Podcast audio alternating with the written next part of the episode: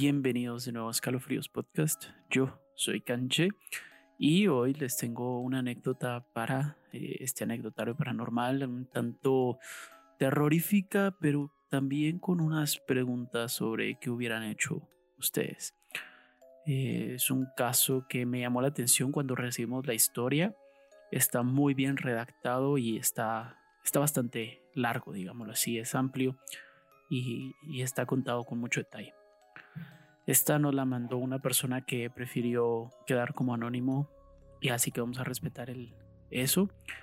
Y es una persona desde México. Así que eh, primero espero que, les haya estado gustando las, las historias que estamos haciendo, este segmento de anecdotario paranormal que ya no es, que está reemplazando al jueves paranormal. Y, y esperemos que, pues, que les esté gustando, que nos sigan enviando sus historias, que quieran contarle a la gente sobre cosas que les hayan pasado que, pues estén al margen de lo normal y que estén más en lo paranormal. Eh, de cualquier manera, esta anécdota la he titulado Un teléfono en el baño y, y va así. Mi nombre es Juan Esteban, soy del Estado de México y tengo 32 años. Hace 10 años me pasó esto y no he querido contárselo a nadie tal vez por la culpa que siento o por el miedo a que hayan repercusiones legales. En fin, creo que hay un límite de tiempo para estas cosas y ha llegado el momento de contarlo. En 2011, estaba terminando la universidad. Me gradué de Administración de Negocios Internacionales con especialización en diseño de producto en la UNAM. Yo iba a la jornada matutina de la uni, pero normalmente me quedaba hasta tarde estudiando o haciendo tareas, porque desde chico me cuesta despertarme en las mañanas un poco más de lo normal, así que aprovecho mis tardes. En fin, eran las 4 de la tarde cuando fui al baño. Suelo usar el cubículo del fondo para evitar que alguien entre al de al lado. Estando allí, me di cuenta que había un teléfono tirado detrás del retrete. Era un iPhone 8, de color negro y algo golpeado. Supuse que alguien lo había dejado, así que lo tomé y decidí a dejarlo a la secretaría por si aparecía el dueño, que es donde están las cosas perdidas. De camino el teléfono comenzó a sonar y a vibrar.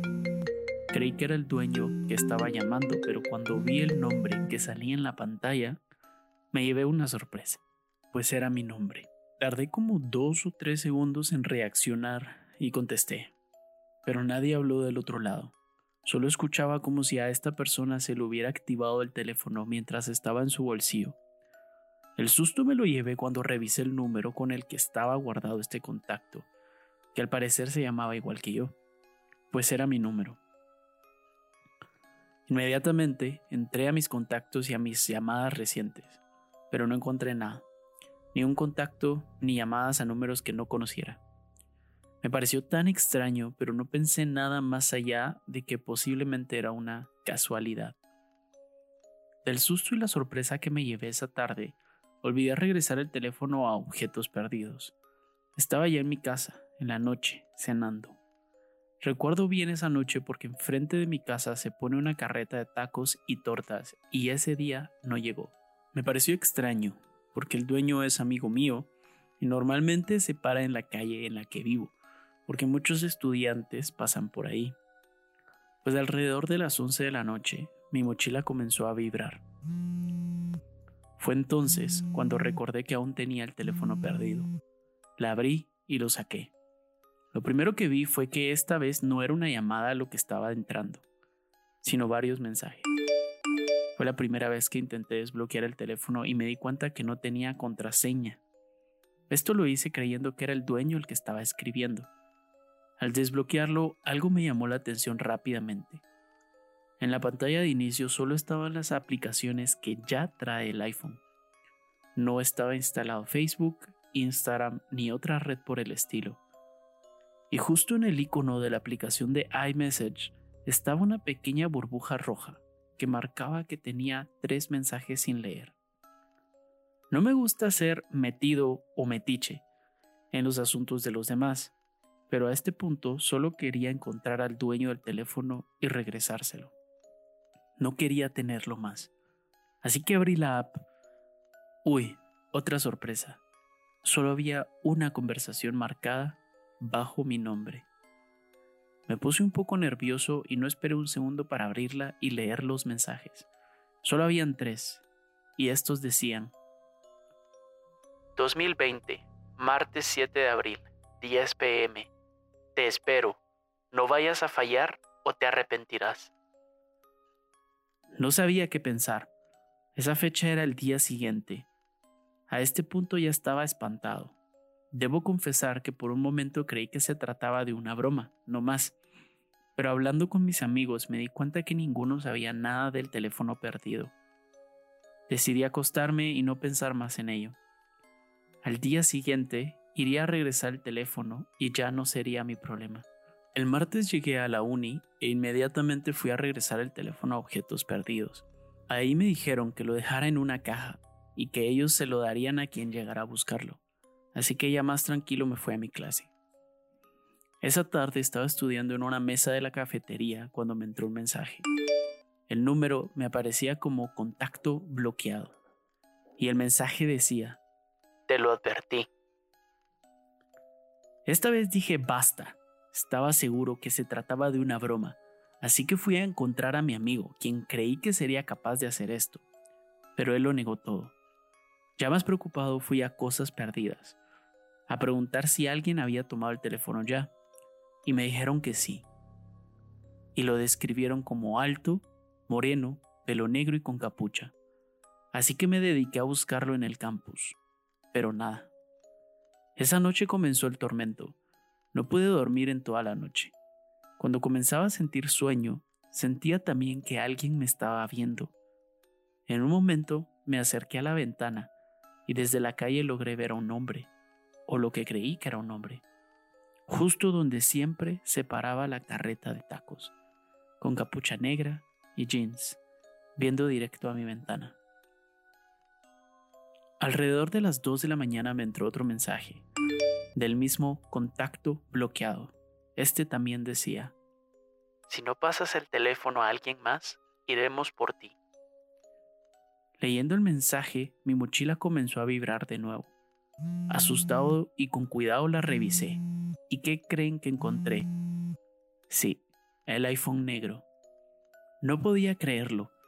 Estuve a punto de llamar a la policía, pero pensé que tal vez podría ser una banda de extorsionistas y que lo mejor sería seguir las instrucciones que me daban. Al día siguiente, fui a dejar el teléfono de nuevo donde lo encontré. No supe nada más de ello. No recibí otro mensaje de nadie y no volví a ver a nadie afuera de mi ventana.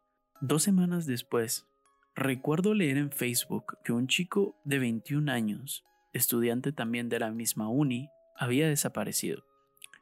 Por alguna razón tuve un mal presentimiento y me metí a leer la nota.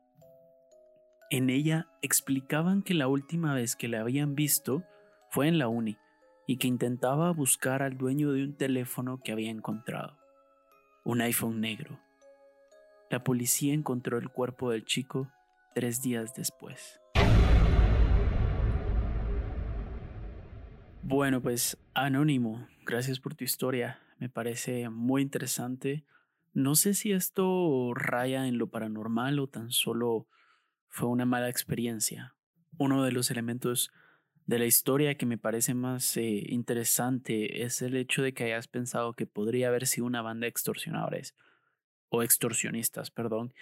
Y creo que podríamos decir que a veces los sustos más grandes que pueden haber en la vida sí tienen un trasfondo real y tal vez no están en nuestra cabeza y es el miedo de, de los criminales, el miedo a los criminales y que hayas encontrado un teléfono que probablemente lo usan para extorsionar a la gente que lo encuentra o para asaltar a alguien como un método de GPS, por ejemplo. Así que creo que hiciste lo correcto dejando el, el teléfono, pero también la pregunta sería, si lo dejas y sabes que viene de algunos criminales y que están haciendo algo malo, ¿no eres tú el culpable también? ¿No estás tú ayudando a que sigan pasando cosas malas al momento en el que regresas el teléfono para que alguien más pase por ese, por ese mal? ¿Tienes culpa tú también de lo que pasó con el chico? No vamos a responder a esto, cada uno debería poder responderse a sí mismo, pero definitiva son historias que te dejan escalofríos eh, a la hora que las cuentas o las escuchas y que te hacen pensar que la próxima vez que encuentres algo así, pues piénsalo dos veces, porque puede que te traiga unos malos días después. Espero que les haya gustado. Eh, seguimos recibiendo sus historias y estaremos contando más el siguiente jueves en Anecdotario Paranormal. Recuerden que si quieren ver los videos de los casos o si quieren ver los episodios en los que grabamos sin escalofríos, que lo hacemos con, con las cámaras, en ese momento si ya grabamos con Wolf, eh, lo pueden encontrar en Facebook, en nuestra página de Facebook, ahí estamos subiendo los videos, o en YouTube. En Sin Escalofríos lo vamos a subir los primeros tres a Spotify y los demás episodios se van a ir después solo a YouTube y a Facebook. Y en esas páginas pueden encontrar contenido que solo estamos subiendo a esas y no a Spotify, que tienen más que ver con, con el video, tienen literalmente más que ver. Pero bueno, yo soy Kanchi, espero que les haya gustado la historia. Eh, por favor, denle like si lo están escuchando en YouTube o en Facebook y nos vemos a la próxima. Chao.